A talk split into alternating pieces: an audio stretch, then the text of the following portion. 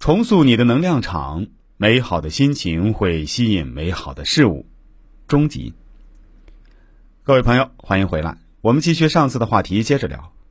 所以呀，我在这里要跟大家提点建议，请大家一定要记住：如果你认为自己生活中出现的问题是由外界的事物引起的，那么这种想法本身就是个错误，因为你是在放弃自己的能量。你可能会说：“都怪我丈夫，都怪我妻子。”都怪我老板，都怪我现在所处的环境，都怪我的工资，都怪我的政府。这种说辞无边无际，一般人都不愿意选择完全承担责任。很多时候，大家都选择相对比较好走的路，都选择扮演受害者，责备自己以外的人和物，总会让人感觉更舒服。可惜，从长远来看，扮演受害者只是在减少你的能量。让你在这个世界上无所立足。记住，关注就意味着喜欢。你扮演受害者时，其实就是在培养受害者能量。而根据吸引力法则，宇宙也会让你获得更多的机会成为受害者。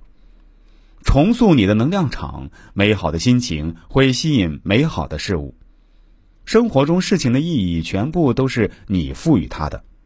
那么你在生活中的体验。也就与外物无关了，而是取决于你的内心体验，取决于你如何赋予外部事物的意义，完全看你如何自己解释。这是更深层次的一种责任，主动承担责任需要勇气，因为发生在自己身边的事儿，负起责任也需要勇气。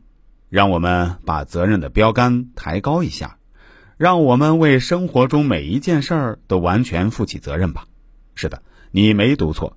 每一件事儿，即使那件事儿不是你的过错，因为到现在你已经明白了，生活中是否犯过错并不重要，重要的是结果。当你能够承担起全部责任时，就能收获好的结果。只有对生活每一件事儿负起责任，才能承担起改变的责任。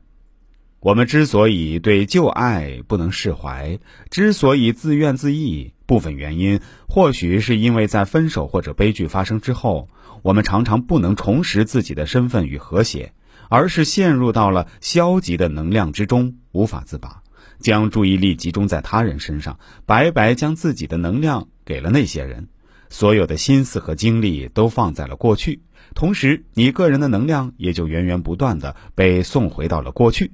很显然，你为过去的事儿花费能量越多。留给你现在生活、创造、行动所需要的能量就会相应减少。